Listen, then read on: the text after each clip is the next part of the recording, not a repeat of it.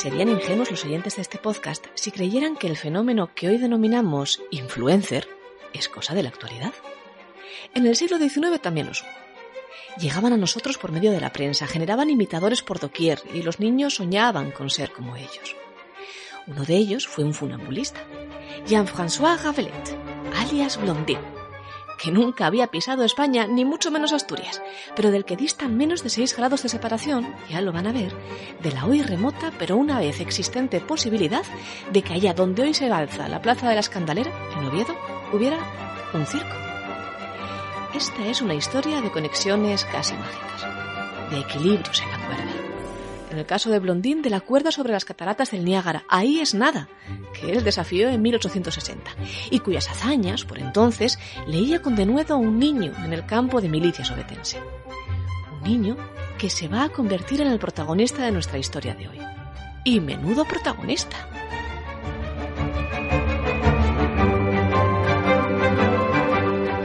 Triunfos de Blondín en Londres, reza un diario en agosto de 1861, han excitado en otros acróbatas el deseo de emularlos.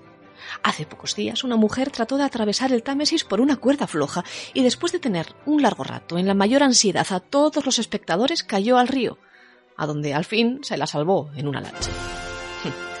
Pero no todos los seguidores de Blondín, el viejo, el gran funambulista del siglo XIX, lo fueron infructuosos. Sobre todo a lo largo de la década de los 60 de este siglo, del XIX, surgieron centenares de blondines, doquiera hubiera un río sobre el que desafiara la gravedad. La prensa llegó a transformar el de blondín en un nombre común para definir a toda suerte de funambulistas y así hubo blondines estadounidenses, hubo blondines alemanes, franceses y hasta blondines rusos.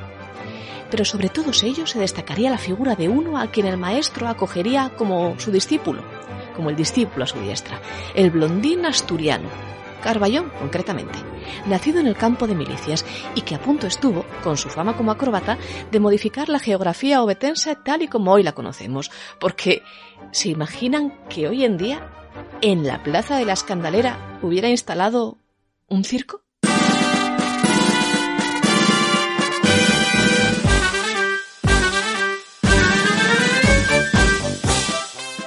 Pero no pretendamos correr en la historia. Para eso aún nos quedan 20 años largos y muchas aventuras que correr por parte de quien, emulando a su maestro, se hizo llamar, allá por 1882, Arsène Blondin. Aquel año, el joven Arsène Blondin, de veintitantos años, a quien en París conocían como el gallego, llevó a cabo una hazaña mayúscula. Así lo contó la prensa. Miren, miren, que ayer atravesó el Sena entre los puentes del alma y de los inválidos sobre un cable de alambre y ante una multitud que no bajaría de 50.000 personas. La ovación fue colosal. El público maravillado prorrumpió varias veces en aplausos atronadores. Era Arsens, así lo dijeron, un acróbata sorprendente y un equilibrista admirable, que se lanza al peligro con una serenidad, con un valor, con una desenvoltura que llenan de asombro. Pero aquel chaval que se presentaba siempre a sus ejercicios acróbatas vestido con un maillot plateado, brillante, tan brillante que le hacía destacar entre toda la multitud, ni se llamaba Arsens, ni se apellidaba Blondín, ni era gallego.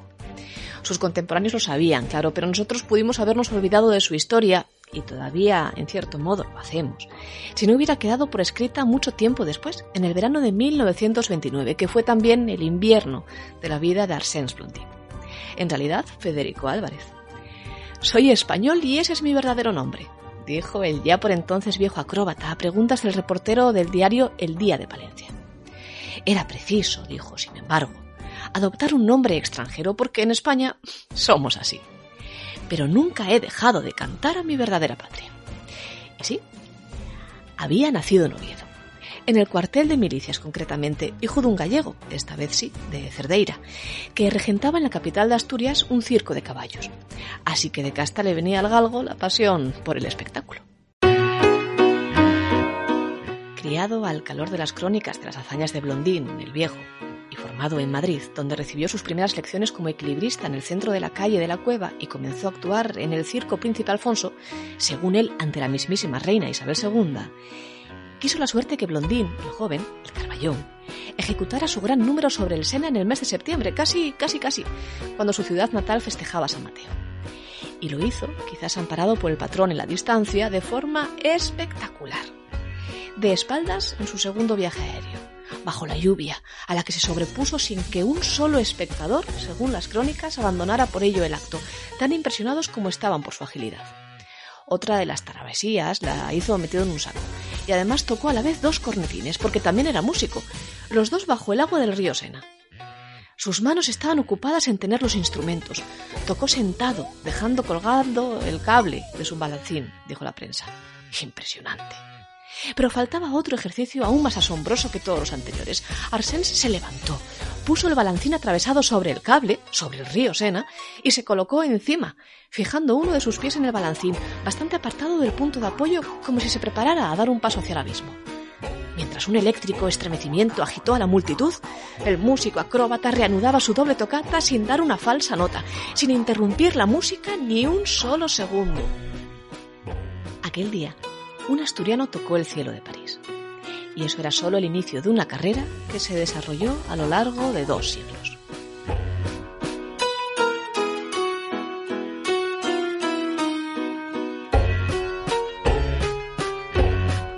Los años que le duró la juventud a Arsène Blondin, es decir, a nuestro Federico Álvarez, estuvieron bien aprovechados. Nunca llegó a superar, eso sí, el éxito rotundo de aquella actuación sobre el Sena, pero sí desafió a las aguas del Tíber en Roma, a las del Po en Turín y a las del Arno en Florencia. En Ámsterdam cabalgó sobre las del Amstel y también sobre las del Danubio en Viena. Cruzó el Pisuerga a su paso por Valladolid y el Nervión en Bilbao. Y solo él supo si era verdad aquello que dijo cuando le entrevistaron en 1929 de que había sido el primer europeo que ha entrado en el RIF a enseñar música a los moros. Fue en el año 1906, dijo. En aquel año recibí una proposición del Caiz al-Raghi para organizar una banda de música con elementos moros. Acepté gustosamente porque me seducía la aventura y allá me fui con mi hijo Antonio, que a la sazón se encontraba en Melilla, trabajando como mecánico. Llegó a formar una banda de 22 músicos, en la que él, como no podía ser de otra manera, tocaba el cornetín, esta vez solamente uno. Pero, según sus propias palabras, a los moros les gustaba más el acordar tiros que notas del pentagrama. Vi mal la cosa y determiné escapar antes de que la previsión resultara inútil.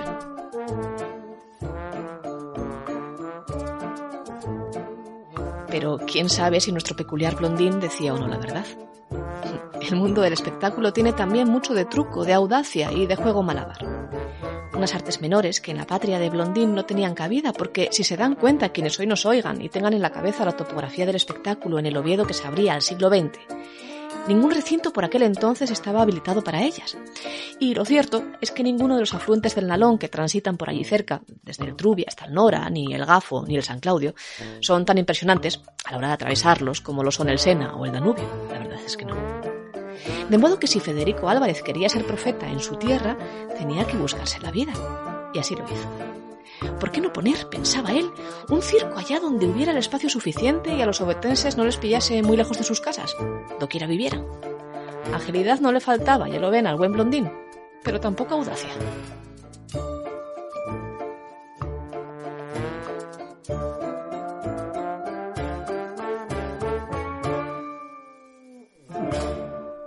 19 de febrero de 1902.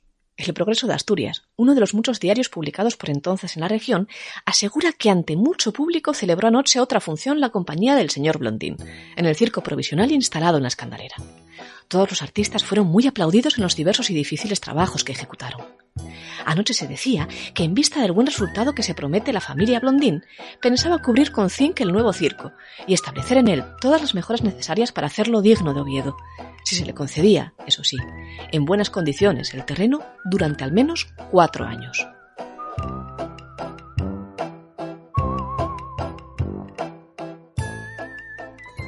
Una decisión difícil, ya lo ven, la que le caía ahora al municipio betense. Blondín frisaba ya la cincuentena y comenzaba a buscar un retiro cómodo de sus actividades circenses que le habían proporcionado una fama tal a lo largo de las décadas que sus compatriotas obetenses estaban, claro, dispuestos a recibirle con los brazos abiertos y con lo que hiciera falta. La llegada de nuevas formas de entretenimiento popular, como el cine, además del circo, hacía a la ciudad adolecer de lugares apropiados donde desarrollarlas. Dice así el progreso de Asturias que realmente en esta ciudad hace mucha falta un edificio público donde puedan celebrarse ciertas fiestas y reuniones para las que no se presta el Teatro Campo Amor.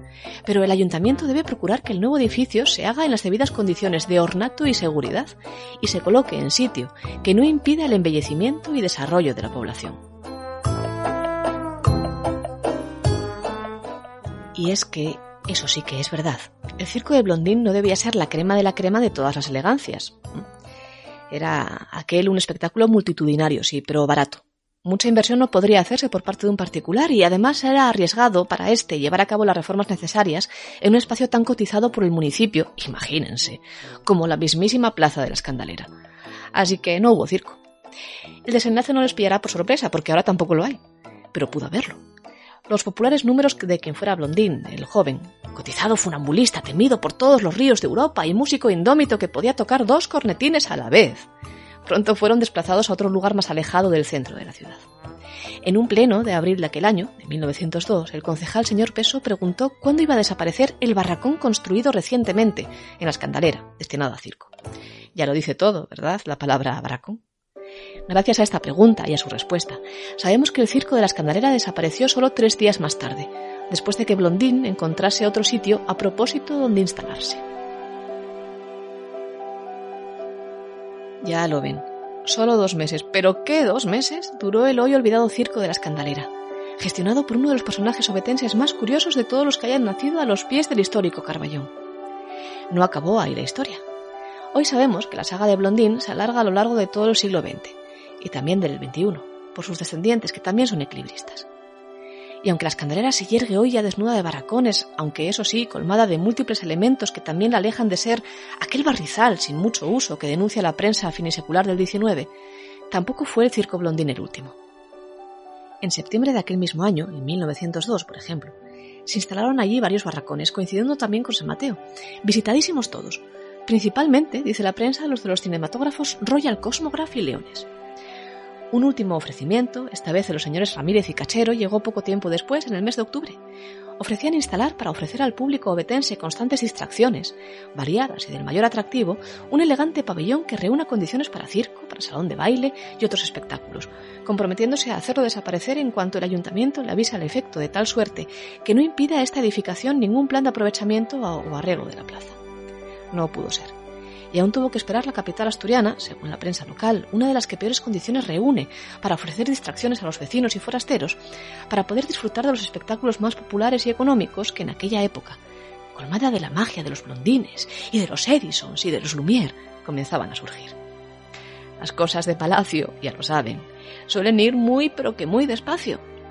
Todo lo contrario que don Arsène Blondin, Federico Álvarez para los amigos y para los obetenses, sobre las dubitativas y frágiles cuerdas que lo sostuvieron un día sobre las aguas del Sena.